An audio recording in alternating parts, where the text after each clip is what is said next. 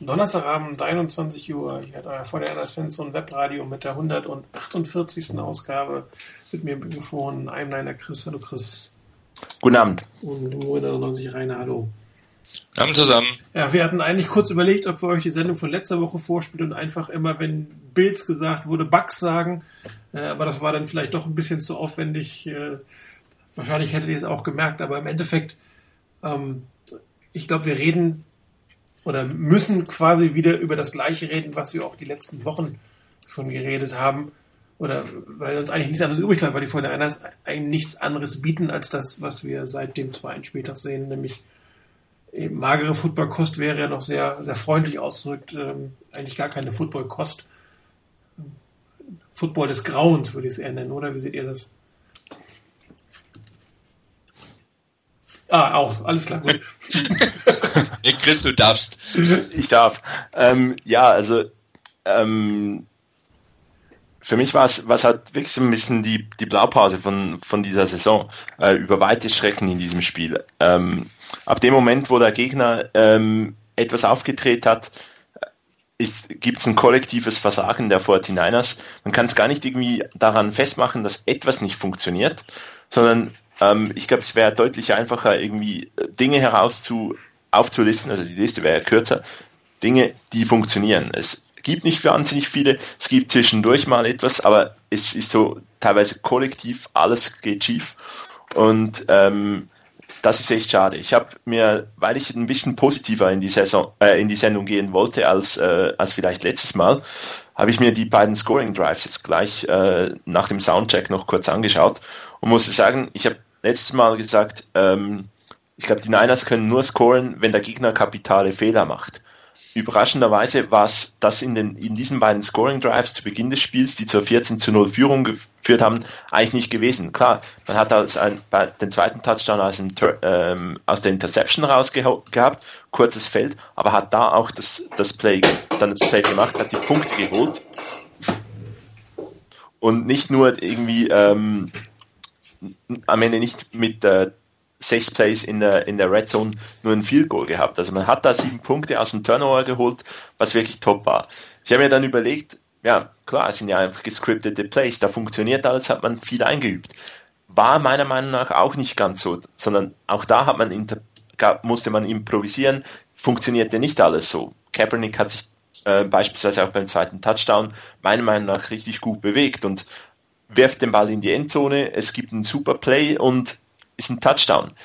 Weshalb dann plötzlich so, auch so leichte Improvisationen überhaupt nichts mehr bringen, überhaupt nicht mehr funktionieren, sobald der Gegner ein bisschen Adjustments macht, ähm, sobald der Gegner irgendwie ein bisschen Druck auf die 49ers ausüben kann mit seiner Offense, sobald es Punkte des Gegners gibt, funktioniert all, all das nicht mehr. Und das kann ich mir so irgendwie überhaupt nicht erklären, weil für mich genau solche Dinge müssten ja auch weiterhin funktionieren. Wenn die gescripteten Plays genauso wie man sie will funktionieren und dann der Gegner das wegnimmt, den Plan wegnimmt, den man hat, ähm, dass das dann nicht funktioniert, irgendwo verständlich. Dass es dann keine Adjustments gibt, völlig äh, unverständlich, passt nicht in die NFL, aber dass dann auch solche improvisierten Plays plötzlich überhaupt nichts mehr geht, ähm, das finde ich eigentlich relativ komisch. Es gibt dann überhaupt nichts, wo, wo man denken kann, an dem könnte sich das Team dann auch aufbauen, wieder aufrichten. Und deswegen ist es dann irgendwo ab dem zweiten Viertel, ab Mitte des Spiels, ähm, irgendwie die gleiche Reihe wie immer oder wie die letzten Wochen. Da könnte man wirklich dann das, das Band abspielen und ähm, sieht, dass das vermutlich weiterhin das talentfreiste Team ist in der NFL. Ja, wahrscheinlich noch schlimmer als die Browns. Oder sind sie noch nicht ganz bei den Browns, meine? Das ist eine gute Frage. Ähm, wenn du guckst, wie die, die Browns teilweise spielen, dann sind die Niners vielleicht noch nicht ganz da. Allerdings, wenn du auf die Statistiken guckst, dann ähm, ist da kein großer Unterschied. Ich glaube, der große Unterschied zum Thema Browns ist einfach noch der, ähm, dass es bei den Browns nicht seit drei Jahren schlecht läuft, sondern dass es seit gefühlt endlos vielen Jahren schlecht läuft. Das ist eigentlich der, der große Unterschied, der im Moment noch da ist. Ansonsten nehmen sich die beiden Teams, meine ich, relativ wenig. Ähm, in dem Spiel war es so, dass ich nach dem ersten oder im ersten Du bist ein bisschen leiser. Könntest du ein Stück ans Mikrofon rangehen? Ja, ich kann es versuchen. Das besser? ist besser. Okay, gut. Ähm, ja, also ich hatte das Gefühl, so im ersten Quarter, hoppla, da starten die Niners mal richtig durch, nutzen mal wieder eine Chance, die sie haben durch die Interception, direkt aus, übrigens auf einen richtig klasse Spielzug, ähm, mit einem brutal schweren Pass, wie ich finde, wenn du als Rechtshänder nach links rausläufst und dann dich gegen die Körperachse drehen musst und werfen musst und dann so präzise noch wirfst und Sean Drone den Ball wirklich super da auch noch fängt das war schon nicht schlecht. Und auch vorher, der, der erste Touchdown-Drive, den fand ich durchaus interessant gespielt, mit, ähm, mit durchaus guten Elementen dabei. Das war eine schöne Geschichte. Ähm, der Pass auf McDonald zum Beispiel dabei, der gleich, wie ich glaube, 24 Yards oder sowas gebracht hat. Da waren richtig gute Sachen mit dabei wo du gedacht hast, hey, da kommt was, da, da tut sich was. Da ist auch ein bisschen was Neues, ein bisschen was anderes. Zumindest wirkt es für mich so, ohne dass ich jetzt jedes, jeden, jedes Play nochmal genau auseinandergenommen habe. Auf mich wirkte das irgendwie ein bisschen erfrischend, wie die Niners rausgekommen sind. Ich hatte den Eindruck, dass Colin Kaepernick sich relativ wohl gefühlt hat und die Bälle ganz gut verteilt hat. Ähm, habe allerdings im Live-Thread schon geschrieben, ähm, dass die Niners auch gegen die Cowboys 14-0 geführt haben. Das war eigentlich nur so als Hinweis, auch als, als Memo an mich, nicht zu früh sich zu sehr zu freuen, denn die Niners haben schon mehrfach geführt und haben es nochmal verloren. Und leider hat sich das dann auch bewahrheitet, weil danach kam nicht mehr viel.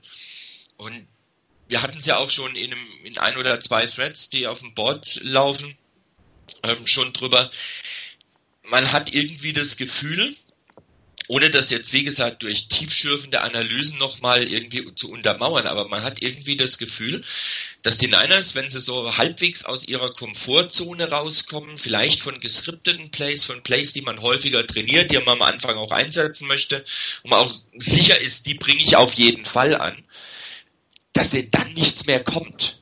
Und dass dann eine, eine, oder relativ schnell eine gewisse Unsicherheit da ist, in der Ausführung, in allem, ich weiß es auch nicht, ich kann es nicht, nicht wirklich greifen, was es ist. Und da ist sicherlich auch ein Zusammenspiel zwischen den Spielern und den Coaches. Ich meine, ich muss von Coaches verlangen können, dass sie ihren Spielern auch eine gewisse Sicherheit vermitteln können. Auch bei Plays, die du, die du vielleicht nicht 50 Mal im Training geübt hast. Ähm, Snoopy schreibt, dass man auch bei improvisierten Plays eine Grundordnung braucht, eine Ahnung, wie die Mitspieler reagieren und vor allem natürlich auch die Klasse der Spieler. Richtig, brauchst du. Und genau da scheint mir so ein bisschen das Problem da auch dabei zu sein, dass die Niners, sobald sie ähm, vielleicht von den geskripteten Plays weggehen, vielleicht in einer Situation sind, wo sie sagen, wir brauchen jetzt ein Play, das wir vielleicht nicht ganz so oft bisher in der Saison hatten oder vielleicht auch im Training nicht so furchtbar oft in letzter Zeit hatten, dass dann sofort eine gewisse Unsicherheit da ist. Das kann natürlich damit zusammenhängen, dass du vorher vier, fünf Spiele verloren hast und dann natürlich auch nicht viel ging in vielen Spielen, dass da einfach die Sicherheit von der Seite her fehlt. Aber irgendwo erwarte ich dann doch von den Spielern, aber auch von den Coaches, dass sie genau dem entgegenwirken. Ähm, in der Form, dass man eben Plays mehr trainiert, ich weiß es nicht. Vielleicht nochmal den Gameplan ein bisschen anders zusammenstellt und vielleicht mehr Richtung der Stärken der Spieler geht. Ähm, ich weiß nicht, es ist, es ist für mich schwer greifbar, dass hier wirklich wiederhol, zum wiederholten Male ein Muster auftaucht, dass die Niners am Anfang gut rauskommen, nachlassen und irgendwie gar nichts mehr wirklich nach vorne geht. Dass da nicht mehr richtig was passiert, auch punktemäßig vor allen Dingen.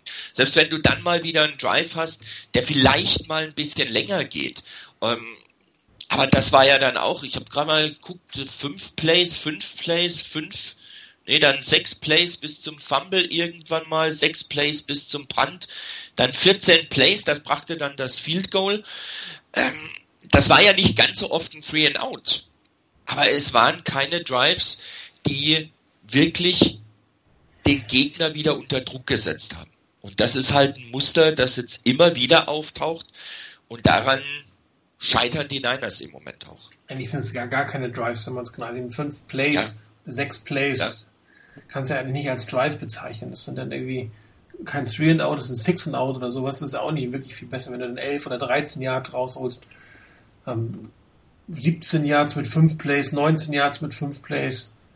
Äh, eins für ein Out war nur dabei, ja, aber trotzdem, also das sind, das, die kriegen einfach keine Drives. Sie hatten zwei Drives, das war der erste mit dem Touchdown, mit den 15 geschenkten Yards für die Strafe, der sah sehr, sehr gut aus, das muss man wirklich sagen.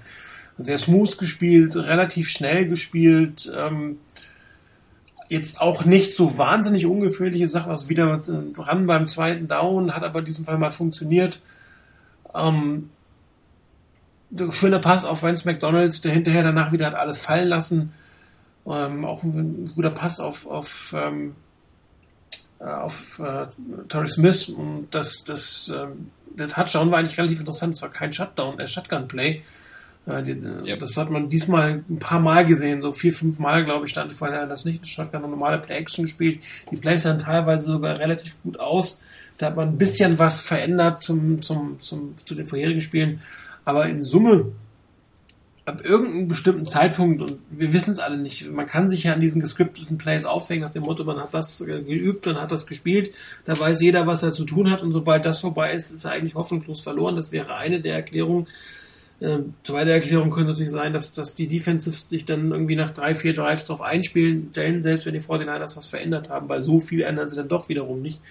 Und dann ist einfach die individuelle Klasse des, des Teams nicht da, um, um, um dem äh, entgegenzustellen oder überhaupt was entgegenzustellen. Und ähm, aber erklären, also ich finde, man hat jetzt auch nicht gesehen, woran es gelegen haben. Also es war nichts Optisches im klassischen Sinne. Ich meine, vorher haben dann wieder etwas langsamer gespielt für mein Gefühl, haben vielleicht jetzt ein bisschen wieder ihren typischen Schwiefe gespielt. Einmal hatten sie fünf Läufe hintereinander, was ich mir überhaupt nicht erklären kann. Also das, das weiß ich nicht, was das soll. Ich meine, der Top Running Back ist nicht da und du bringst fünf Läufe hintereinander mit mit du, du, du Duan Harris und äh, mit, mit Mike Davis. Ähm, das weiß ich nicht, ob das jetzt wirklich die vernünftige Art ist. Zumal du da, ich glaube, da haben sie schon mit äh, zwei Touchdowns oder so hinten gelegen. Also das, das ist irgendwie, das, das gewöhnt mir nicht in den Kopf rein, warum man dann ähm, schon wirklich das gehandicapt ist auf der Position. Ähm, vielleicht das eine oder andere vorher schon ein Passspiel geschafft hat und dann sich dann wieder auf fünf Läufe hintereinander. Das war dann irgendwie, das, dann war man plötzlich in einer äh, zweiten und langen Situation mit dem Sack und dritten und lang, dann war es dann vorbei. Also das ist, das ist dann wieder so klassisch, wo man sich hineinmanövriert und äh, irgendwie warum auch immer scheint Chip Kelly nicht in der Lage zu sein, das, das, das Spiel so aufzubauen, dass es kontinuierlich was anderes da ist oder ein bisschen mixt oder immer wieder das Problem da ist, dass man plötzlich einen dritten oder lang ist, weil das First Down dann nicht, nicht funktioniert hat. Im zweiten Down läuft man, das weiß dann jeder, dann hat man plötzlich wieder lange dritte Downs. Da scheint sich so eine Art Mechanismus einzuschlichen zu haben und mir ist nicht klar, warum man den nicht los wird. Äh, meine Coaches haben jetzt den Spieler eine Woche freigegeben, setzen sich zusammen, analysieren das Ganze. Vielleicht hilft das wieder, dann mal statt einem Quarter eine Hälfte gut zu spielen, aber so wirklich Hoffnung mache ich mir im Moment nicht, weil eigentlich sollten das jetzt keine unendlich schwierigen Dinge sein, sich mal zu überlegen, etwas in der Offense flexibler zu werden. Und ähm, da ist natürlich wieder immer die Frage, ist Chip Kelly wirklich auf Dauer ein geeigneter NFL-Coach? Man muss auch überlegen, wo er herkommt. Der hat, bevor er in Oregon war, war er Offensive Coordinator und dann hat er irgendwie ein drittklassiges College äh, in Maine oder wo immer er da trainiert hat, ähm, gespielt und ähm, das ist schon, vielleicht ist es tatsächlich eine Nummer zu groß für ihn, nachdem ähm, rausbekommen oder Gegner rausbekommen, was eigentlich oder wie man seine Offense verteidigen kann. Und jetzt ist er nicht mehr, scheint nicht mehr in der Lage zu sein, Dinge ausreichend genug zu verändern. Also, ich, erklärlich ist es nicht. Und äh, es ist im Prinzip das, was wir die letzten Wochen exakt gesagt haben. Unkreatives erstes Down, unkreatives zweites Down, äh, dritte und lange Situationen, aus denen man nicht herauskommt, individuelle Schwierigkeiten. Ich weiß nicht, wie viele Drops es gab. Ähm, Kaepernick, der auch plötzlich schlecht aussah, muss man auch sagen. Hat die erste Zeit wirklich ganz gut gespielt, sah relativ souverän aus, auch in seinen Würfen und auf einmal war das weg. Ja, er wurde wieder hektischer, die, die Mechanik stimmte wieder nicht. Die Interception gegen, gegen beim Pass Offense Donald war wirklich grauenhaft, die er da geworfen hat. Und als, als wenn irgendwie in Summe durch irgendwas ein Bruch im gesamten Team da ist. Und man, man sieht es an allen. Das mit Quarterback war ein Beispiel. Es ist ja nicht so, die Linie hat schlecht gespielt, also schlechter gespielt als die letzten Male. Ähm, die Receiver haben, habe das Gefühl, noch mehr Bälle fallen lassen. Also irgendwo kommt dann da der Punkt. Ich weiß nicht, ob das ist nach dem Motto, wenn man den ersten Touchdown kassiert hat und wenn der Gegner dann so ein bisschen seine, seinen Rhythmus gefunden hat, dass man dann irgendwie, ich weiß nicht, in Panik verfällt oder nicht mehr weiß, was man tun kann. Also eine wirkliche Erklärung das kann ich nicht finden, ehrlich gesagt. Bin, bin mal gespannt, äh, wenn es mal anders sein sollte, ob man dann erkennt, was die Fortnite machen. Also wenn mal ein Spiel wirklich zu Ende gut gespielt wird, ob man dann einen Trend erkennt, was sich geändert hat. Ob das einfach, kann sein, einfach nur Pech ist, dass man äh, oder aus dieser so einem Tal im Moment Schwierigkeiten hat, mental rauszukommen, dass es gehen würde. Wenn, wenn Aaron Lynch sagt, er glaubt, dass die Fortinanders eines der besten Teams der Liga sind, dann muss man ganz herzhaft lachen. Das hat sicherlich nicht. Die Frage ist, ob sie im Kern so schlecht sind. Die Frage muss man sich, musste man mal beantwortet bekommen. Aber dazu müssten die Fortinanders vielleicht das eine oder andere Spiel mal gewinnen. Um dann zu sehen, hat, hat sie eine neue Tendenz, einen neuen Pattern, haben die irgendwas verändert? Ist da irgendwann im, irgendwas im Kopf vielleicht passiert? Aber eigentlich können wir so gut wie nichts Neues. Also wir haben jetzt, ich habe jetzt nichts gesehen, was sagt, ah, das war's oder das war jetzt anders bei dem Spiel oder darum sind sie noch schlechter gewesen. Vor allen Dingen in der Offense. In der Defense braucht man eigentlich fast gar nicht drüber zu reden. Das ist exakt das gleiche. Keine Tackles, komisches System. Ähm, selbst ein Robinson hat schlecht gespielt. Das ist sein schlechtestes Spiel bisher für die Vorteile. Ist er ganz alt aus gegen, gegen Mike Evans. Und Mike Evans hat den 49ers gezeigt, was ihm fehlt. Ein großer, schneller, kräftiger Receiver. Das fehlt dem 49ers einfach. Den, den, hat Winston in der Endzone mal hoch angespielt. Das war jetzt kein toller Pass. Der war einfach größer als alle anderen, hoch genug und hat den Touchdown gemacht. Und solche Elemente fehlen den 49ers, weil ihnen die Spieler dazu fehlen. Warum fehlen sie? Weil Trent Barkey keine Wide Receiver holt in Rund, vor Runde 70. Ja, ich glaube, vorhin ein Punkt, den, den du angesprochen hast, ähm, weshalb, weshalb das System von Chip Kelly nicht passt. Ähm, ich, ich glaube halt wirklich auch, dass die zentralen Elemente der Offense, die er in Oregon spielen konnte, halt ihm in der NFL nichts hilft. Ähm, dass bei den Eagles funktioniert hat, glaube ich, hat auch einerseits mal damit zu tun, dass es was Neues war. Da hat, haben die Teams ähm, müssen sich auf ein Team dann speziell auf das einstellen. Da kannst du dann gegen so ein schnell spielendes Team nicht unbedingt viele Elemente nehmen von, von den Spielen, ähm, ob du jetzt gegen, vielleicht gegen Aaron Rodgers und Tom Brady spielst oder gegen Peyton Manning gespielt hast. Du hast gegen den Pass, äh, gegen eine solche Offense auch phasenweise wahrscheinlich ähnliche Elemente gehabt. Was Chip Kelly gemacht hat, war sehr, sehr speziell, dass du da vielleicht noch nicht ganz die, die tollen Konzepte hast, wie du, wie das äh, verteidigen willst kann ich irgendwo verstehen. Ähm, wenn aber Chip Kelly eigentlich auf seine auf die zentralen Element oder auf das zentrale Element zurückgreifen will, was in Oregon unglaublich gut funktioniert hat, dann wäre das die Athletik. Nur die überlegene Athletik, die Oregon-Spieler haben, also wirklich einfach schneller zu sein als, als der Gegner, ähm, die hast, diesen Vorteil hast du in der NFL überhaupt nicht. Und von daher, wenn eigentlich das, was du versuchst, nicht geht und eigentlich auf die, ein unglaublich zentrales Element ist, der Offense zurückgreifen willst, das es eigentlich in der, so in der NFL nicht gibt, dann glaube ich halt eben wirklich, dass das System gescheitert ist und ähm, nicht nachhaltig funktionieren kann. Erkennt man ja auch relativ gut, relativ gut daran, dass seine ganzen Oregon-Spieler sie eigentlich in der NFL nicht wirklich durchsetzen können. Ne? Weil, weil den Vorteil, den sie im College haben und in dieses System geboten hat, ist in der NFL einfach nicht mehr da. Maler Michael James sah in der NFL total mistig aus. Marcus Mariota so wirklich toll spielt er auch nicht. Als Bass würde ich ihn jetzt noch nicht bezeichnen, aber da hat man sich, glaube ich, auch mehr erwartet. Und auch viele andere Spieler in der Offense, die, die wirklich gescored haben ohne Ende in Oregon, sind in der NFL überhaupt nicht zur Geltung gekommen. Ja, ja. ich, mein, ich habe jetzt gerade eben, weil das gerade eben bei mir bei Twitter aufgetaucht ist, gesehen. Da hat Connor Orr auf, der, auf NFL Converse dazu geschrieben zum Thema Chip Kelly von wegen langsamere Offense, weil das ja eigentlich immer auch so ein Markenzeichen der, der Offense von Chip Kelly war, dass es sehr, sehr schnell ging. Ähm, da hat Kelly gesagt, das bezieht sich auf einen Artikel, den glaube ich auch äh, Matt Mayoko gerade gepostet hat oder vor einiger Zeit äh, veröffentlicht hat. Ähm, dass er denkt, äh, dass diese nicht ganz so schnelle Speed ähm, passend ist für die Gruppe oder für die Offense-Spieler, die er zur Verfügung hat.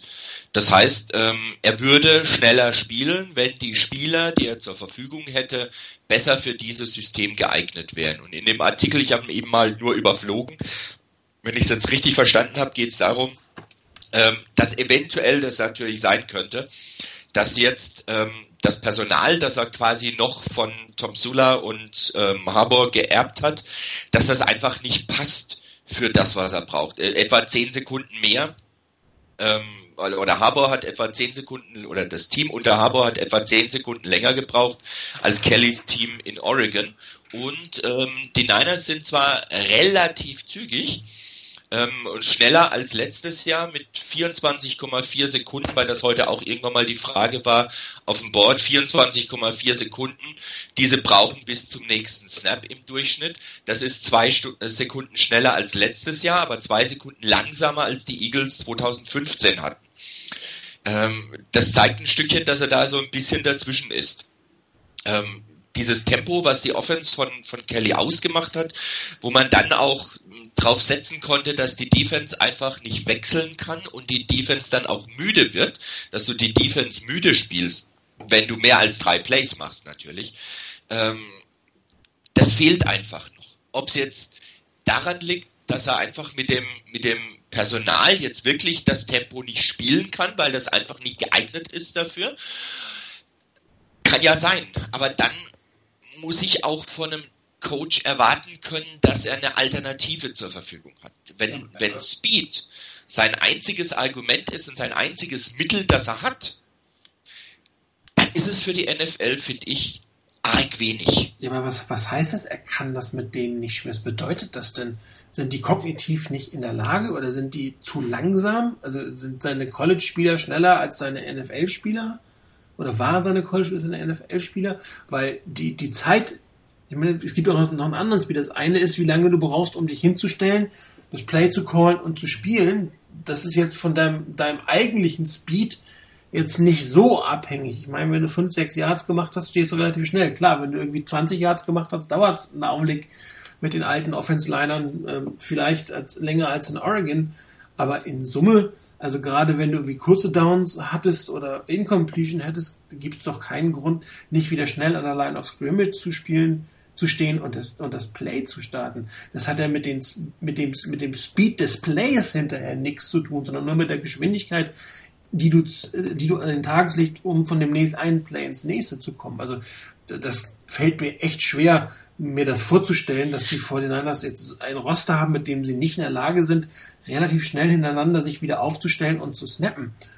Also ich kann nur, ich kann nur das zitieren, was, was Kelly gesagt hat. Und er hat gemeint, von wegen mit dem, dass es eben äh, die langsamste Offense ist, die er in seinen vier NFL-Saisons ähm, aufs Feld geführt hat oder, oder dirigiert hat. Und er, er sagt hier im Artikel von, von Matt Mayoko steht es auch drin, I think that's, that's what fits with this group of guys we have on the offensive side of the ball.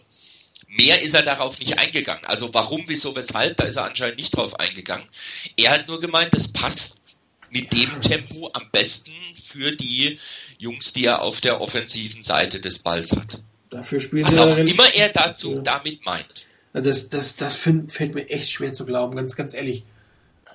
Also was, was das mit der Geschwindigkeit hat, mit, mit, ich meine, das kann nur sein, dass sie sein System nicht. Ich meine, das dauert ewig relativ lange mit den Audibles. Ne? Ich meine, jedes Mal hinstellen, ja. gucken, zur Seite gucken, nach vorne gucken. Das scheint irgendwie, weiß ich nicht, relativ viel Zeit zu kosten. Ob, ob, ob er irgendwie nicht glaubt, glaub, dass seine, seine Spieler selber Audibles machen können oder ich weiß, also, also dass diese Erklärung finde ich mehr als merkwürdig. Da bin ich mal gespannt, wie sich das entwickelt. Ich glaube, der Punkt mit den, mit den Audibles oder mit diesen Anpassungen, ähm, ich finde, wenn du wenn es nicht mit dem, mit dem Tempo machen kannst, weil eben das war ein e, extrem wichtiger Punkt äh, der Offensive auch bei den Eagles, dass es unglaublich schnell ging, äh, man damit vielleicht auch phasenweise die, die Gegner überfordert hat, da muss man komplexer werden. Und ich weiß nicht, wie komplexe ähm, Signale man da hineinbringen kann, wenn, äh, wenn man immer diese, diese Audibles ähm, mit der Seitenlinie hat ähm, und das irgendwie jeder noch kapieren muss. Und ich, ich, kann's, ich kann das wirklich nur schlecht einschätzen und tue mich da auch schwer zu sagen, ähm, ob weshalb man jetzt das nicht schneller spielen können soll oder was, was da irgendwo äh, das Problem sein soll. Aber wenn es offenbar den Spielern so passt, dass sie ähm, nur in diesem Tempo spielen sollen, da muss man halt irgendwo anders wieder vor etwas besser machen. Und das heißt, da muss vielleicht das Spiel wirklich komplexer werden oder da müssen die Spieler ähm, schneller selber Adjustments machen können ähm, oder irgendwas so, wo man auch wieder ein, etwas, etwas verändert. Aber ich, das sieht man ja auch irgendwo sehr selten. Oder es ist irgendwie nichts Komplexeres da. Es sind relativ einfache Runs, es sind relativ einfache Pässe und ja, ich glaube, da müsste man dann halt vielleicht doch an einem anderen Ort den Hebel ansetzen. Ja, das ist, also ich, ich muss mal gucken, was sie sich jetzt in, in der Beiweek ausdenken. Aber wenn man sich, wenn das wirklich so ist, wenn er sagt, äh, die Offense kann nicht schneller spielen, als, als sie tatsächlich spielt und sie spielt immer noch so schlecht, wie sie am Ende des Tages spielt, dann, dann habe ich das Gefühl, dass, dass, dass die Qualität des Rosters noch dünner ist, als wir uns das eigentlich bisher vielleicht eingestehen wollen. Ja, also, das ist schon, da fragt man sich an, an was liegt es? An den Quarterbacks, an den Linienspielern, an den Wide Receivers? Allem. Ja, wahrscheinlich an allen im Summe. Ja. Also nein, ich, ich glaube, das, das darf man wirklich, oder das muss man wirklich erkennen, das Team der Eagles oder jedes Team der Eagles war wahrscheinlich besser als die 49ers aktuell, ähm, als Chip Kelly da war. Und ich glaube, das, das würde sicherlich helfen, wenn noch etwas die passenden Spieler da wären, noch etwas die ähm, vielleicht schnellere Spieler da wären und das Ganze noch besser zu, äh, zusammenpassen würde. Aber eigentlich von einem guten NFL-Coach erwarte ich auch, dass er zumindest, natürlich, wenn es völlig unpassend ist, wirst du nicht um die Playoffs oder um den Super Bowl mitspielen. Das muss auch irgendwo passen. Das, das hat man gesehen, auch in, mit der Karriere von Alex Smith. Das hat lange nicht funktioniert, hat nicht gepasst. Dann kam wirklich das System, der Coach, das Umfeld, das wirklich gepasst hat und es hat funktioniert. Ähm, das, dass man jetzt erwarten würde, dass Chip Kelly mit dem Material an Spielern was wirklich auch nicht gut ist, äh, was nicht passt, plötzlich um den Super Bowl spielt, das erwartet ja keiner. Aber ein guter NFL-Coach, der schafft es oder muss es schaffen, dass es irgendwo, an, dass man Anpassungen vornehmen kann und ähm, aus dem Material, was vorhanden ist, was macht. Bestes Beispiel diesbezüglich war vor ein paar Jahren, bevor er Head Coach in San Diego wurde, ähm, Mike McCoy bei den, bei den Denver Broncos. Die haben mitten in der Saison den Quarterback gewechselt von Kyle Orton, eher einem klassischen Quarterback, auf Tim Tebow. Nichts, was mit einem klassischen Quarterback zu tun hat. Und ähm, Mike McCoy hat es geschafft, innerhalb der Saison, mitten in der Saison, sein System komplett umzustellen, hat Read Option Plays, passende Plays für Tim Tebow äh, gecallt und die sind in die Playoffs gekommen mit dem. Ähm, also von daher, es ist möglich, und gute Coaches, von denen erwarte ich, dass sie das hinkriegen und dass, dass da irgendwas Besseres aus dem Spielermaterial kommt. Und das sehe ich bei Chip Kelly und diesem Team einfach überhaupt nicht. Ja, beziehungsweise, wenn, wenn es so unpassend ist, also wenn das Spielermaterial so unpassend für Kellys Offense ist, muss man sich fragen, warum man ihn verpflichtet hat. Warum er überhaupt zu den 49ers gegangen ist. Das kann nicht das Plan gewesen sein.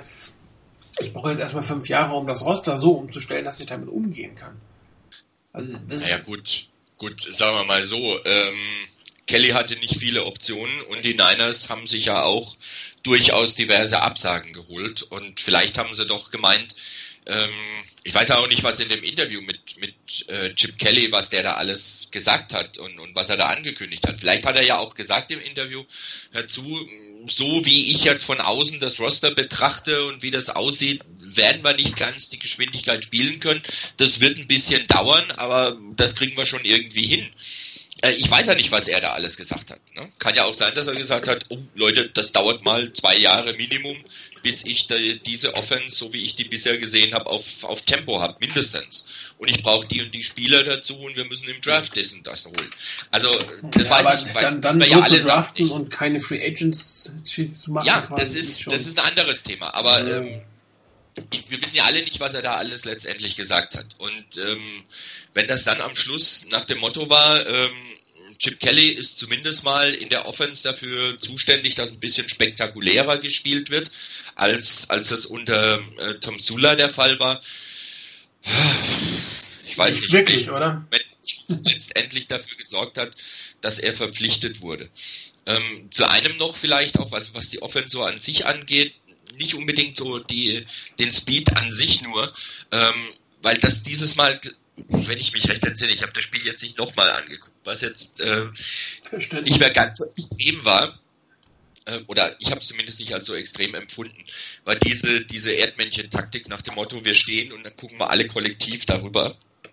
Äh, da hatte ich zumindest teilweise das Gefühl, dass das nicht ganz so arg der Fall war. Allerdings genau das ist so ein Punkt, wo ich mich dann frage, genau in dem Moment kommen die Audibles von außen, von der Seitenlinie ähm, traut man es den Quarterbacks, egal ob Gabbard oder jetzt Kaepernick, nicht zu, selber ein Audible auszugeben. Also ich kann mich noch an Zeiten erinnern bei, äh, bei, der, bei der Geschichte mit, mit Harbour. Da ist die, das Team an die O-Line, an die, an die Scrimmage-Line gegangen. Dann wurde geguckt und dann wurde entweder das durchgespielt oder es hieß Kill, Kill. Jeder wusste, was Sache war. Und die Ansage kam vom Quarterback.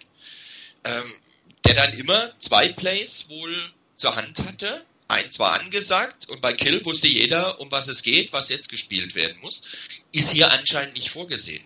Wenn wirklich die Audibles immer von draußen kommen, ich weiß auch nicht. Also ich kann mich da nicht so richtig mit anfreunden. Da muss ich doch irgendwann mal meinem Quarterback auch das zutrauen, dass er selber mal sieht, was da passiert, umstellt und sagt, wir müssen was anderes spielen.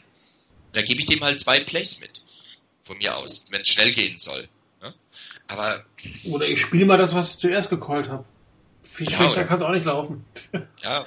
Ja, und vor allem diesbezüglich, es wär, würde ja, wenn man wirklich schnell an die Line of Scrimmage geht, könnte sogar Kelly ja noch über das, Head, äh, über das Headset dem Quarterback etwas sagen. Also wenn jetzt Kelly wirklich noch etwas so genau sieht, ähm, ist es bei 16 Sekunden, wo der Funk aus ist oder irgend, irgend sowas. Also da, da müsste es beinahe noch möglich sein, anstatt dass alle sich drehen, dass Kelly irgendwie noch sagt, schau auf den Free Safety oder so und man dann etwas noch der Quarterback hat mit der Information die Defense lesen müsste. Aber das scheint nicht vorgesehen zu sein. Tja, also ich bin gespannt. Wir gehen ja gleich nochmal darauf ein, was die Fortinanders äh, in der, in der Beiweek machen wollen. Gehen wir kurz auf die andere Seite des Balles auch da können wir fast, glaube ich, die Bände der letzten Wochen abspielen. Was mich am meisten erschreckt hat, ist trotz der vier Ausfälle, also die vier Ausfälle in der, in der Defense haben die Defense nicht schlechter werden lassen. Und, und, ähm, das, war, war auch schwer möglich. Ja, aber das heißt, dass der erste Anzug so schlecht wie der zweite Anzug schlecht wie der dritte. Also das, das heißt, die Qualität, die die Fortinanders haben, ist in Summe irgendwie auf dritter Team, drittes Team oder so, also zweites oder drittes Team. Also da scheint nichts wirklich an, an großer Qualität da zu sein. Also auch die, von denen man es erwartet. Ähm, der Brock hat mal eine gute Szene, bisher hat mal eine gute Szene, aber in Summe spielt keiner wirklich überragend. Dann hat auch noch Robinson wirklich einen rahmenschwarzen Tag gegen Mike, Mike Evans erwischt. Ähm, also die, die Defense, ich kann mich nur wiederholen. Also ich wundere mich, dass der Defense Coordinator noch da ist. Andere Teams hätten da deutlich früher gegengesteuert, was das Ganze angeht. Also ich erinnere mich mal, dass die Giants, glaube ich, mal relativ schnell, nee, die hatten gedroht, ähm, ihn auszuschalten. Der hat irgendwie die ersten drei Spiele richtig schlecht gespielt, dann haben sie irgendwie mal dem Kollegen gedroht, äh, so geht's nicht weiter, dann wurden die relativ gut. Ähm, aber andere Teams ich nenne die Broncos, äh, Quatsch, die Broncos, die Bills, nachdem sie Roman rausgeschmissen haben, spielen sowohl in der Offense als auch in der Defense besser. Also das ist zumindest mal ein Zeichen, dass was passiert, dass man das nicht zulässt, wie das da ist. Ähm, also ich rede ja seit vier Wochen schon, aber ich nehme nicht an, dass sich da was tun wird, weil sonst hätte man es ja jetzt tun müssen, ähm, mit Beginn der Beiweek, dass man quasi die Woche schon mit dem neuen Koordinator ähm, sich, sich überlegen kann, wie es weitergeht. Aber dadurch, dass O'Neill noch da ist, wird er auch nächste Woche noch da sein. Also wahrscheinlich wird er auch bis zum Ende des Jahres noch da sein. Und im Zweifel werden wir nächstes Jahr auch noch sehen. Ähm, Eric Weed hat zwar irgendwie mehrfach gesagt, er liebt das System. Und wenn jeder das tun würde, was er tun sollte, würde man auch total super dastehen. Aber auch das fällt mir ehrlich gesagt schwer, das zu glauben. dass das System so toll sein muss. Oder so. Ja gut, ja, außerdem, äh, Aaron Lynch hat ja auch gemeint, ähm, dass, der, dass das Team von den Spielern her mit zum Besten in der NFL zählt. Genau. Und dann ähm, eigentlich vom Potenzial her. Nur ähm, erstens mal frage ich mich wirklich, wie er auf diese auf diesen dünnen Ast kommt, ähm, Woche für Woche so ausgespielt zu werden, so unterlegen zu sein. Das, das kann nicht mehr sein, dass du mit zum Besten zählst. Wenn du nämlich mit zum Besten zählst, dann passiert das nicht in dieser Regelmäßigkeit. Das ist einfach so. Es kann durchaus sein, dass die Niners, würden sie alle ihre Leistung bringen, eine ganze Ecke besser wären. Also das, wozu sie durchaus imstande sind, was man auch bei einzelnen Spielern durchaus ja schon gesehen hat. Also dann würden die Niners natürlich schon eine Ecke besser dastehen. Sie wären immer noch nicht unter den Besten in der NFL, da bin ich mir ziemlich sicher, aber sie würden deutlich besser stehen als jetzt im Moment. Und da ist halt so ein bisschen zwischen, mir scheint es so ein bisschen eine sehr große Diskrepanz zwischen Selbstwahrnehmung und Realität zu sein.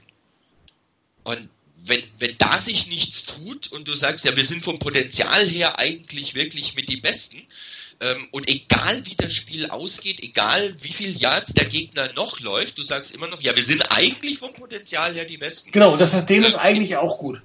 Genau, ja, eigentlich auch ganz gut und ähm, naja, das, das in der NFL kannst du nicht absteigen. In der Fußball-Bundesliga sind das genau die Mannschaften, die absteigen, ähm, die nämlich sagen, vom Potenzial her sind wir deutlich besser. Also das, das kommt schon noch. Ja. Das wird Nee, wird's eben gerade nicht. Dann steigst du ab. In der NFL kannst du nicht absteigen, ähm, außer in einem Power Ranking. Und in der Draft-Reihenfolge aufsteigen. Genau. Am Ende hast du noch was Positives. Ja, wenn das, du das dann vernünftig nutzt. Genau, dann kannst du den First-Round-Pick für irgendwie sieben Dritt-Round-Picks verticken.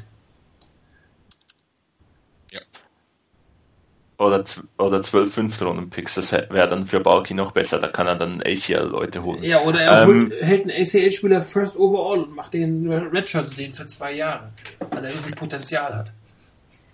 Das etwas Bittere an der ganzen Sache ist, dass die äh, Buccaneers in diesem Spiel eigentlich gezeigt haben, ähm, was es braucht, um die 49ers so richtig zu schlagen. Also wie man die Niners dominieren kann. Es braucht einen guten Running Back, es braucht einen guten, äh, einen einen guten Wide Receiver und einen Quarterback, der den noch trifft.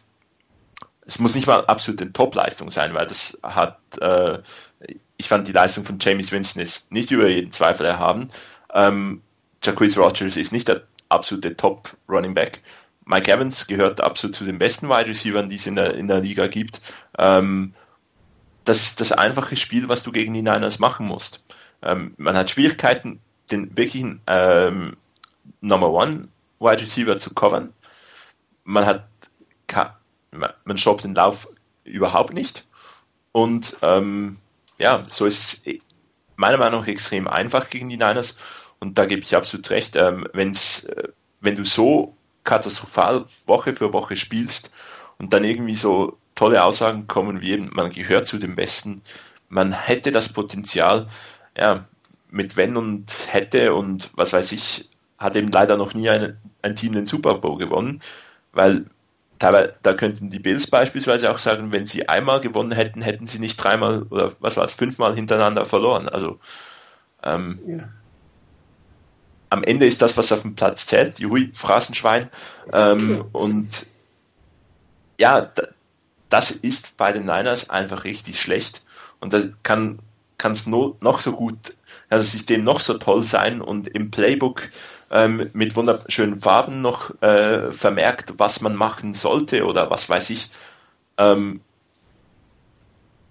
irgendwo es ist eben, wie ich eingangs auch gesagt habe, es ist meistens nicht irgendwie etwas, was nicht funktioniert, dass irgendwie ein Spieler völlig nicht in der Position ist, dass eine Coverage nicht, dass einer bei der Coverage ausrutscht oder irgendwie, ähm, dass, dass man da sagen kann, okay, die beiden Spieler haben haben offenbar irgendwie die Kommunikation verpasst oder irgendwas.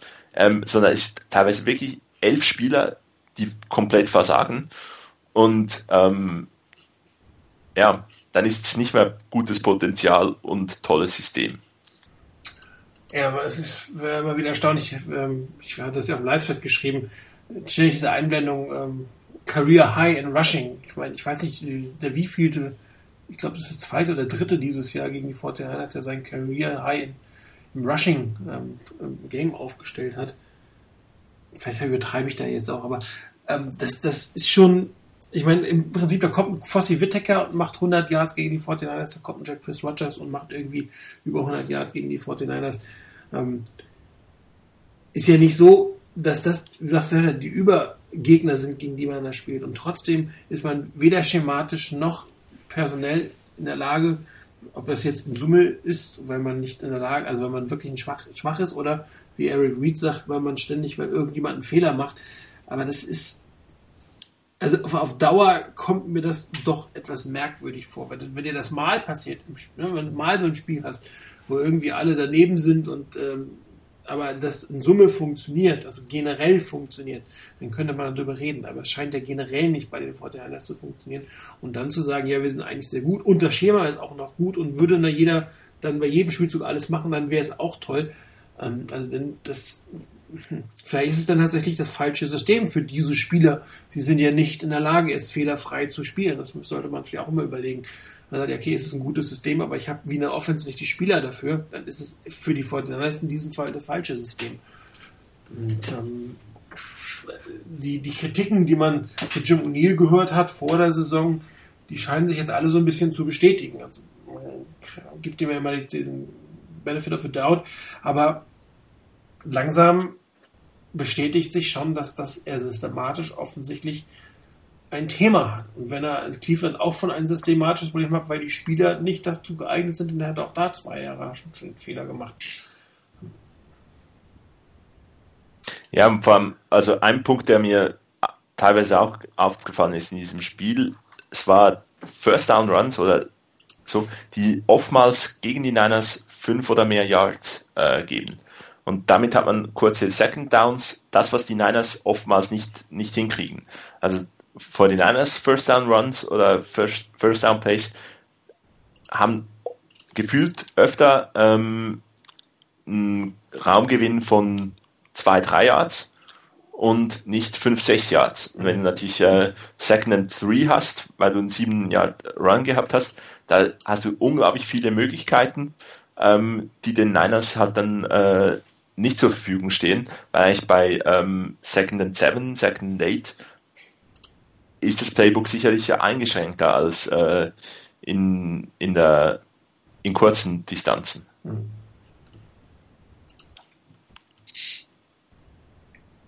Rainer, noch was zur Defense? Oder ist es zu traurig? da fällt mir bald nichts mehr dazu ein, was wir nicht schon mehrfach gesagt haben. Ähm, Gerade das, was mir halt aufgefallen ist, ähm, es wurde ja angesprochen, dass wir teilweise ähm, vielleicht nicht so auf tatsächlich relevante Statistiken und sonstiges setzen würden. Mit dem, was wir hier in der, im Webradio machen. Also zum einen fehlt mir persönlich die Zeit dazu, das wirklich in aller Gründlichkeit alles durchzugehen, sondern ich sehe mich hier dann auch in der Rolle eher als Fan, der, der das betrachtet, der sich das anguckt und der sich eine Meinung bildet darüber und das eine oder andere vielleicht auch durchaus mal ein bisschen genauer nachgehen kann. Aber ähm, es gab einen Artikel, ähm, wo es hieß, dass die 49ers nicht gut sind, aber things are about to get better. Und da stand dann beispielsweise drin, ähm, da gibt es ja dieses DVOA, ähm, diese Geschichte, äh, was ist es, ähm, Defense Adjusted Value over Average, wo ein bisschen auch bisschen konkreter und ein bisschen genauer eigentlich nachgeguckt wird und man versucht es ein bisschen näher an die, ans tatsächliche Spiel ranzukriegen. Und da stand zum Beispiel ähm, drin, dass die äh, Moment äh, vor, war vor dem Spiel gegen die Bucks. Ähm, ja, von wegen in den nächsten Spielen. Ähm, gut, da geht's natürlich David Johnson von den Cardinals, aber but the 49ers won't see another run game remotely near the caliber of teams like the Cowboys and Bills the rest of the way. And will get the good fortune of facing some legitimately poor rushing attacks in teams like the Bucks and the Bears. Äh, so viel dazu. Also, wenn ein laut diesen Statistiken eher schwaches und schlechtes Laufteam wie das der Bucks. Ohne sein Top Running Back. Mit einem, mit einem eigentlich in, für NFL-Maße eher Backup Running Back. Es hinkriegt gegen die Defense der Niners, ähm, diesem Backup Running Back einen Karrieretag zu, zu äh, bescheren, wo er mehr Yards erläuft als je zuvor und wo ein, ein Running Back, den vorher keiner großartig kannte, seinen ersten NFL-Touchdown erlaufen kann und das noch mit einem, mit einem Lauf, der über mehrere Yards auch ging, nicht nur so ein Dive von der Halb-Yard-Linie. Dann ist das alles schön und gut mit Statistiken, man kann damit mitarbeiten und man kann natürlich gewisse Tendenzen rauslesen und sehen. Aber letztendlich bleibt festzuhalten, es muss auf dem Papier gespielt werden. Es muss nicht auf dem Papier gespielt werden. Es ist keine Madden-Simulation. Es ist ein Spiel, das tatsächlich auf dem Platz gespielt wird. Und meiner Meinung nach hat die, die Run-Defense in diesem Spiel gezeigt, dass sie tatsächlich so schlecht ist, wie sie in den Spielen vorher auch wirklich war. Wenn man nicht mal in der Lage ist, gegen ein Team, das im, im, im Rushing eher schwach ist, mit einem Backup Running Back kommt, wenn man nicht mal das schafft, die und da einen Running Back unter 100 Yards zu halten.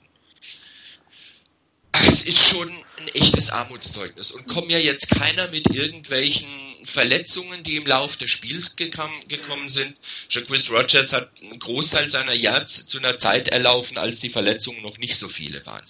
Also von daher, das ist alles schön und gut und man kann da vieles natürlich erklären. Man kommt auch durchaus in etlichen Situationen ein Stück näher an die Realität ran.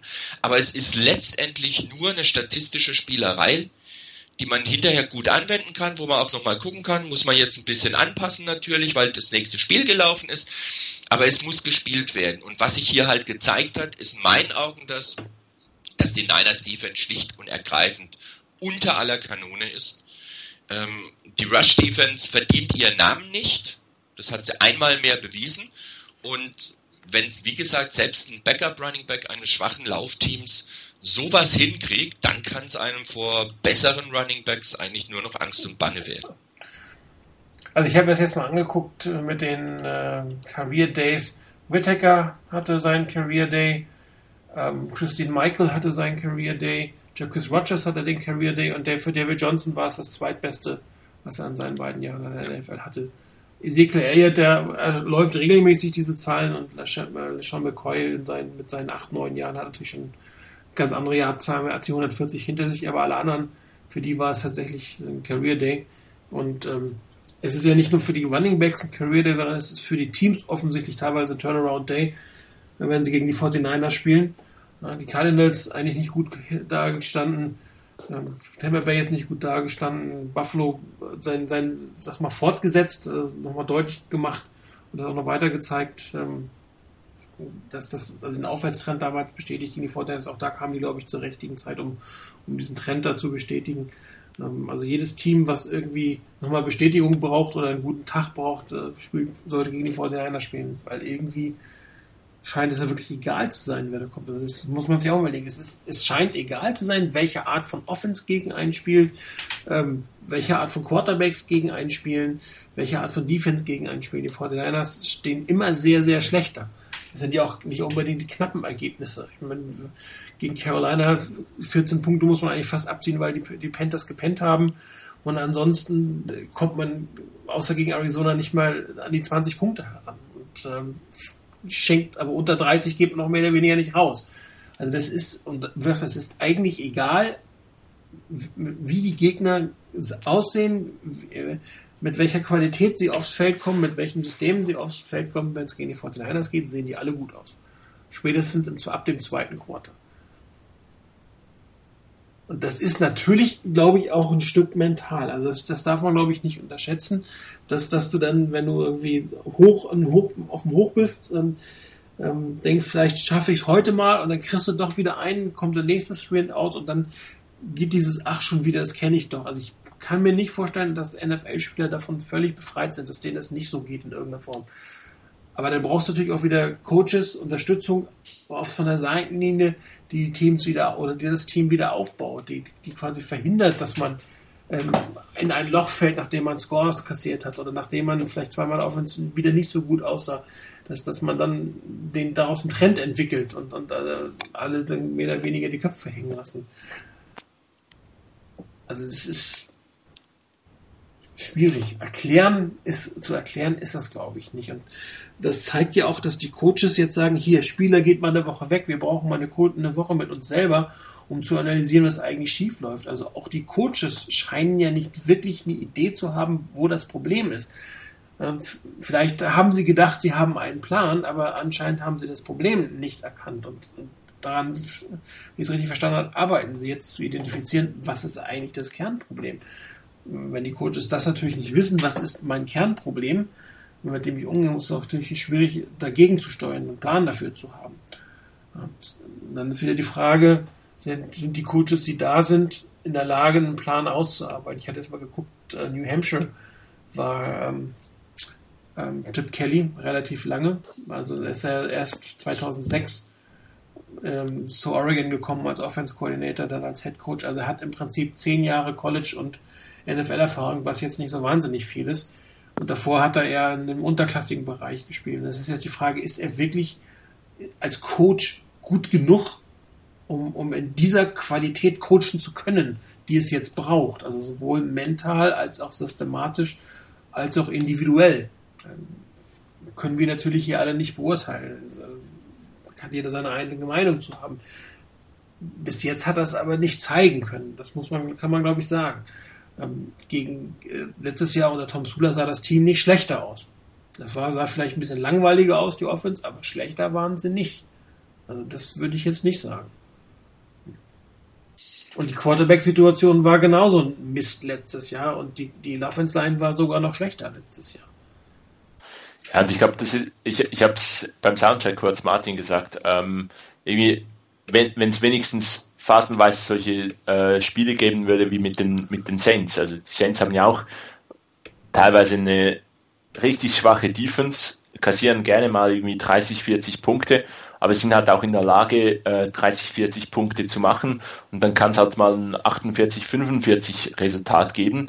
Ähm, wenn du das verloren hast, bist du im Record genau gleich wie die Niners, die ein Spiel mit äh, 34 zu 17 verlieren.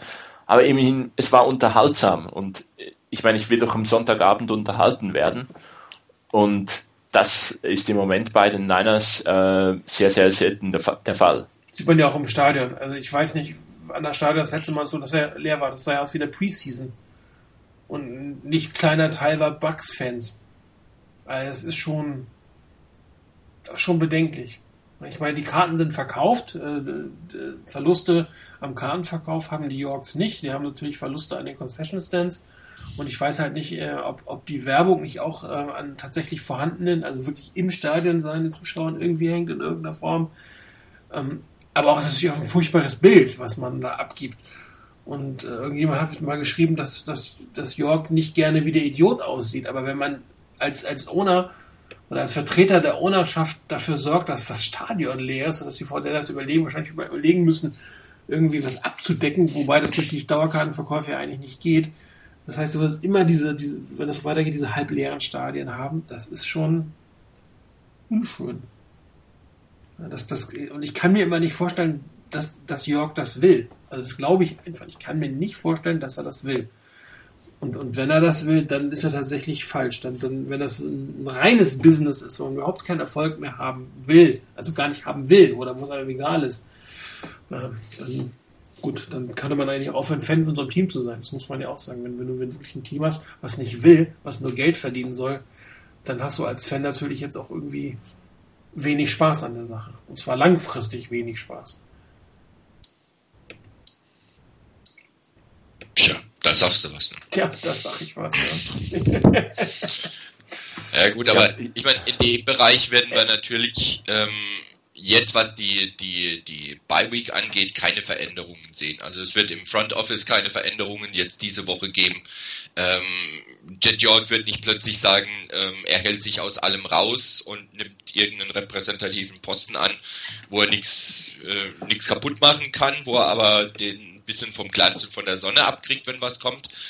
Ähm, das wird ja nicht passieren. Die Frage ist wirklich, was die Niners in der Bye Week tatsächlich verändern können.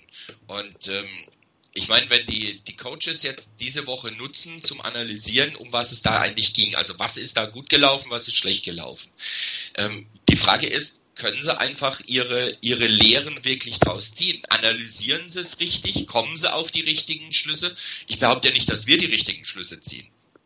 Aber wenn, wenn für uns zum Beispiel offensichtlich ist, die Run-Defense funktioniert nicht und das ist vom System her schon mal was, dass es nicht passt, ähm, dann würde ich sagen, ja, ja, wir haben es erkannt. Aber wenn ich dann höre, dass Spieler sagen, das System ist super, nur die, die, die Spieler setzen sich richtig um, es ist immer irgendeiner, der was falsch macht, ähm, dann ist genau der Punkt, wo ich sage, wenn, wenn das die Coaches auch entdecken und erkennen, was sind ihre, was sind ihre Lehren draus? Was ist das, was, was dann in der, in, sich danach, nach der Bye Week an Positiven zeigt? Ist das etwas, wo sie dann sagen, okay, das funktioniert nicht so, wie wir es haben. Wir müssen am System was ändern. Wir müssen also da gucken, unsere Spieler besser in Position zu bringen, ihnen Aufgaben zu geben, die, wo sie nicht so leicht daneben liegen können. Vielleicht müssen sie auf irgendwas, was die Offense macht, reagieren und da reagieren sie falsch. Also müssen wir sie entweder besser schulen, dass sie das erkennen und richtig darauf reagieren, oder wir müssen was dran ändern, dass es den, den unseren Spielern einfacher macht, zu reagieren auf das, was die Offense da bietet und damit unsere Spieler besser in der Position sind und nicht das ganze Kartenhaus zusammenfällt, weil laufend ein, zwei, drei Leute nicht da sind, wo sie sein müssen. Ähm, was die Defense angeht. In der Offense genau diese Geschichte. Ist es wirklich so, dass die, dass das Team nicht in der Lage ist, dass du nicht das Spielermaterial hast, um zwei Sekunden pro Play schneller zu spielen?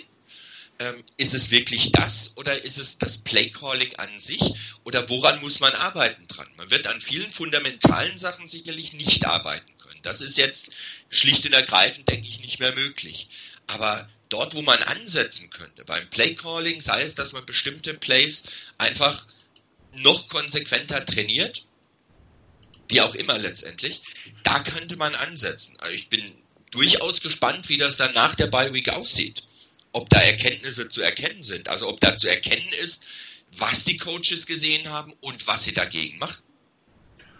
Ja, das ist halt wirklich ein spannender Punkt. Was, was, ist, äh, was ist das, was in der Beiweg verändert werden kann? Systematisch kannst du natürlich ein bisschen umstellen. Also du kannst, ich sag mal, ausmisten. Du kannst so ein paar Sachen äh, aus, dem, aus dem Playbook, Playbook, aus dem Playbook, Gott, aus dem Playbook rausnehmen, ähm, die überhaupt nicht funktioniert haben oder wo du vielleicht das Gefühl hast, ähm, dass der Gegner darauf nicht so reagiert, wie du es gerne hättest. Ähm, vielleicht das eine oder andere, was man mal im Hinterkopf hatte, was man zu einem späteren Zeitpunkt in das, in, integrieren will, jetzt schon integrieren.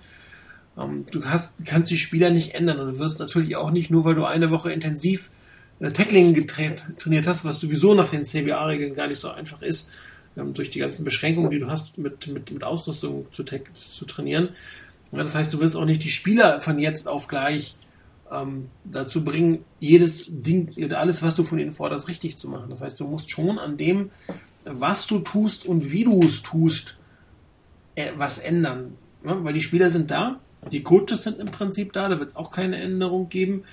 Ähm, die Ansprachen an die Spieler werden im Zweifel die gleichen sein, weil, weil das ist nun mal die Art der Coaches, die da sind. Also hast du entweder dass du das eine oder andere schematische rausschmeißt oder dazu packst, oder Sachen ergänzt, ähm, Plays rausnimmst, vielleicht länger scriptest oder dir überlegst, ob du es vielleicht für die zweite Halbzeit nochmal scriptest, ein Script machst. Also nicht nur für den ersten, die ersten, ersten zwei Drives im ersten Viertel, sondern auch fürs, fürs dritte Viertel. Ein komplettes Spiel zu scripten, das funktioniert natürlich nicht, das kannst du nicht machen. Ja, oder aber auch, dass die Coaches sich wirklich kritisch hinterfragen, ob sie nicht bestimmte Tendenzen beim Calling haben oder im System haben, die der Gegner erkannt hat, wo, wo sie bei sich selber an, an, an ihren eigenen Dingen, die sie tun, für die sie verantwortlich sind, Sachen herausfinden, die sie einfach ändern müssten und sich dann quasi in der Vorbereitung auf, auf die Spiele im Game Planning das nochmal hinter die Ohren schreiben, bestimmte Dinge zu lassen oder auch andere Dinge mal zu tun. Wie zum Beispiel vielleicht vermehrt nicht aus der Shotgun zu spielen, dass du klassische Play-Action spielen kannst, ähm, oder dass, dass du dich kontinuierlich daran erinnerst, zu versuchen, bestimmte Spieler mehr ins, ins, ins, ins Spiel zu bringen. Es bringt natürlich dann nichts, wenn du das machst und, und du hast einen Quarterback, der den ersten langen Ball acht Yard unterwirft und den zweiten er überwirft und den nächsten vier Yard unterwirfst. Das kannst du natürlich, da steckst du natürlich nicht drin. Das kannst du, da kannst du über das Training versuchen, da das Timing zu verbessern. Aber das ist ja nicht das eigentliche Problem. Das ist nur ein Teil des Problems. Also müssen die, und denen, denen die Coaches, also das Problem, dass die Coaches darstellen, den können sie natürlich am leichtesten ändern. Und darum hoffe ich, dass sie sich zumindest über die Art des Displays, vielleicht die Geschwindigkeit, über die Art, wie man, wie man das aufbaut, was man bei First Down machen will, was man beim zweiten Down machen will, ähm, also auf der Offense-Seite, ähm, dass man sich da was überlegt und, und von der Defense auch da sich kritisch hinterfragen, ist das, was ich calle, das, was funktionieren kann oder mit den Spielern, die ich habe. Also nicht, ich, nicht den Wunschdenken nach dem Motto, eigentlich müsste es funktionieren, wenn alles perfekt läuft, sondern was kann realistisch mit diesem Team funktionieren und dass man das in den Vordergrund stellt. Also wenn man ganz böse ist, weil, weil du das jetzt gerade angesprochen hast, nur zu einem Punkt von dem, was du jetzt, was, äh, was du jetzt gerade gesagt hast, mit dem vielleicht, dass man dann auch nochmal zum Beginn des dritten Quarters skriptet. Also wenn man ganz böse will, könnte man sagen, die Niners können sich jetzt schon mal überlegen, äh, welchen geskripteten Drive sie spielen wollen, wenn sie 10 oder 17 Punkte hinten liegen nachdem sie vorher mal geführt haben. Ja. Ähm, wäre jetzt nicht so ganz Außergewöhnliches. Hatten sie ja in den letzten Spielen auch. Da kann man sich ja mal die Situation schon mal überlegen und dann mal sagen, okay, dann spielen wir so. Also wie gesagt, wenn man ganz böse möchte jetzt. Ja, man ja. muss mal böse wollen bei Gelegenheit. Ja. Teilweise muss es sein. Ähm, der Punkt ist ja der, irgendwie wahnsinnig viele bessere Spieler wird man nicht kriegen sind da nicht irgendwelche Stars, die äh, an jeder Straßenecke stehen und die man verpflichten könnte. Es gibt vielleicht zu den einen oder anderen, ich habe mal überlegt, immer noch James Jones. Ist es nicht vielleicht ein besserer Receiver als das, was die Niners haben? Ähm, Marcus Colston. Und, oder gäbe es da vielleicht dann zumindest auch so ein bisschen ein Signal an alle, ans Team, an die Fans? Man versucht es wenigstens. Man versucht was zu ändern. Ähm, aber ich glaube, das würde so ziemlich überhaupt nicht zu Trent Balky äh, passen.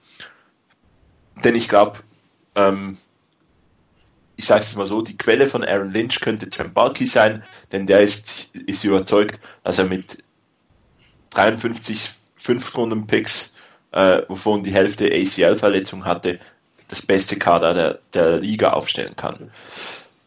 Ähm, Am Kader könnten die Fortinanders natürlich auch noch was machen. Ne? Nur das, was wir jetzt gelesen haben, die Gerüchte, das sind ja eigentlich wegtraden. Das spricht ja jetzt nicht dafür, dass man dann besser spielt. Nee, nicht, nicht unbedingt. Das, das klingt eher wie, man versenkt die Saison total. Aber, also naja, bei den Spielern wird man nicht wahnsinnig viel verändern können. Man kann vielleicht auf der einen oder anderen Position was ändern. Ob man vielleicht, ähm, letzte Saison hat es ein Spiel gegeben, wo äh, Marcus Cromartie und Dante Johnson ähm, die Starter waren und die haben da richtig gut gespielt. Ob man vielleicht da mal nicht komplett immer durchrotiert oder so, sondern vielleicht mal einfach andere Spieler, die im Kader sind, etwas mehr forciert ähm, und spielen lässt. Das wäre so noch ein bisschen eine Möglichkeit. Ich glaube aber auch, dass irgendwie andere Spieler im System, was nicht funktioniert, dann nicht, die werden nicht plötzlich funktionieren.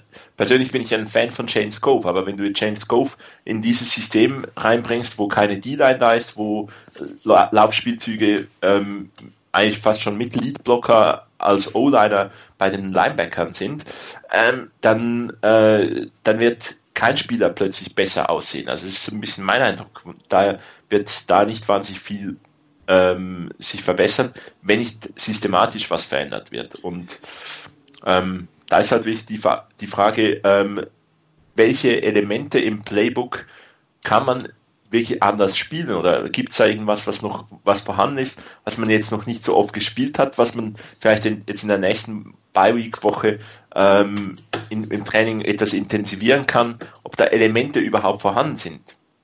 Wir erinnern uns gerne natürlich an die erste Harbour-Saison, wo man so ein bisschen im Drei-Games-Rhythmus irgendwie ähm, was gesehen hat, äh, dass durchaus auch unterschiedliche Aspekte in diesem Playbook offen, offenbar vorhanden sind.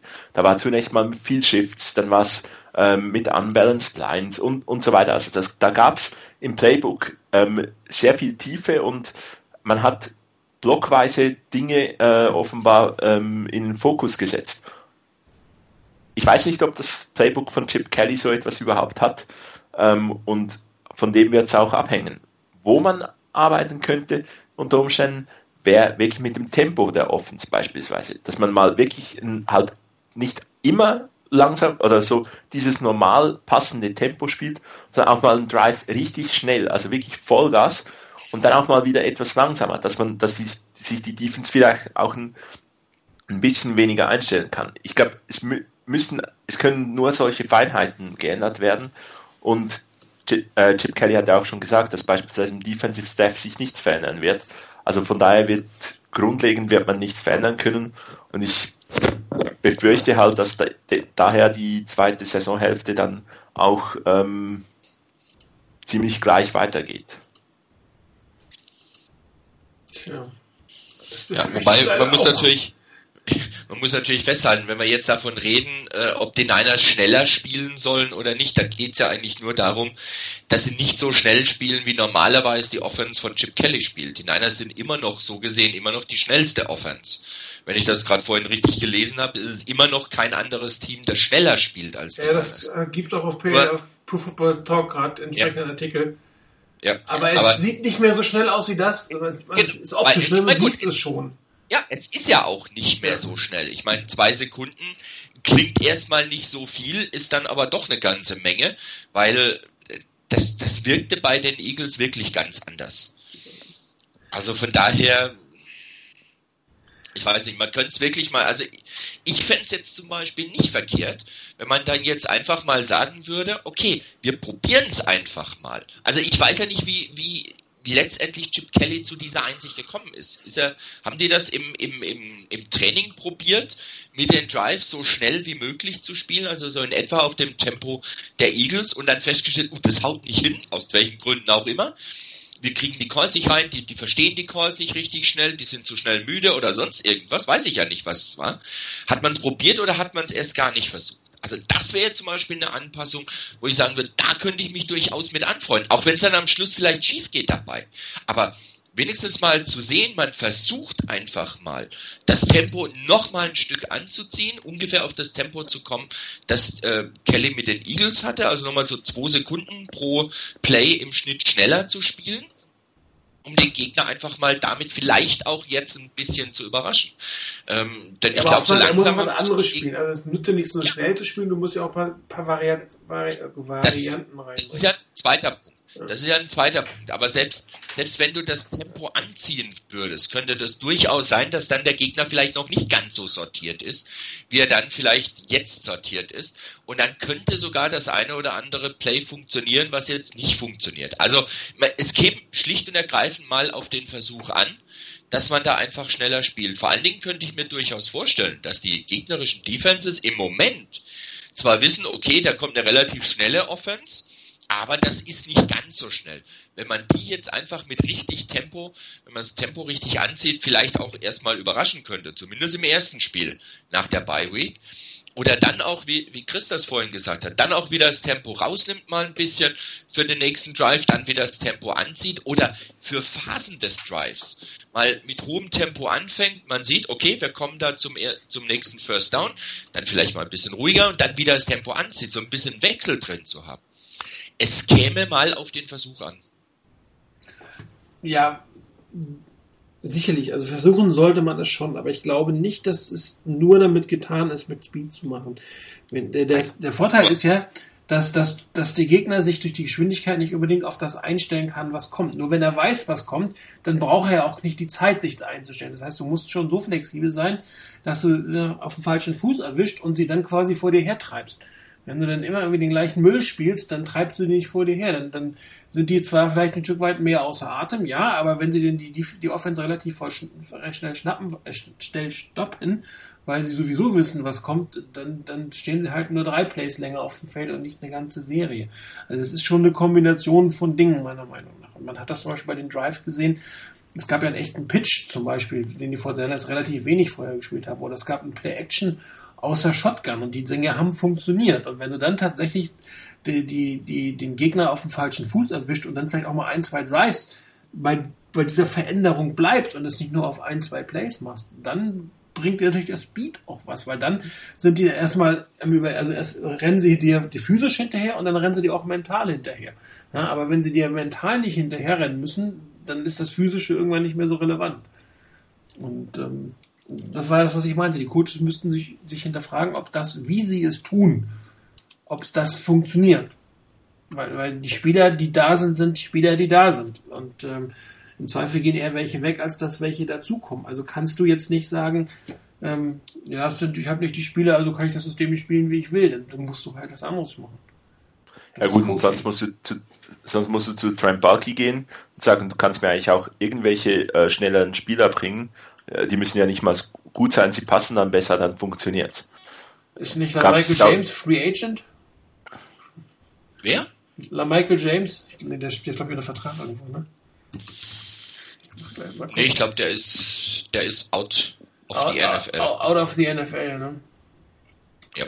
Ja, bei den Dolphins war er zum Schluss, also der ist out of the NFL. Ja. Vielleicht können wir mit dem was anfangen. Aber wir dachten, Speed ist, also der, die Speed des Spielers ist halt nicht alles. In der NFL kommt das nicht mehr ganz so zum Tragen, also, also deutlich nicht mehr so zu tragen, wie es in der NFL ist, wie es im College ist. Wobei diese Tendenzen, die schnellen Spieler auf die Außenposition zu bringen, das ist ja so ein Highschool-mäßiges, wo man versucht, seinen besten, schnellsten Spieler möglichst schnell in Richtung Endzone, äh, Richtung Seitenlinie da nach vorne zu bringen, weil er dann alle überläuft das will man mit den Spread Offense oder mit diesen schnellen Screens ja auch ein Stück weit erreichen, aber es funktioniert halt nicht so gut wie in der Highschool und auch nicht so gut wie im College.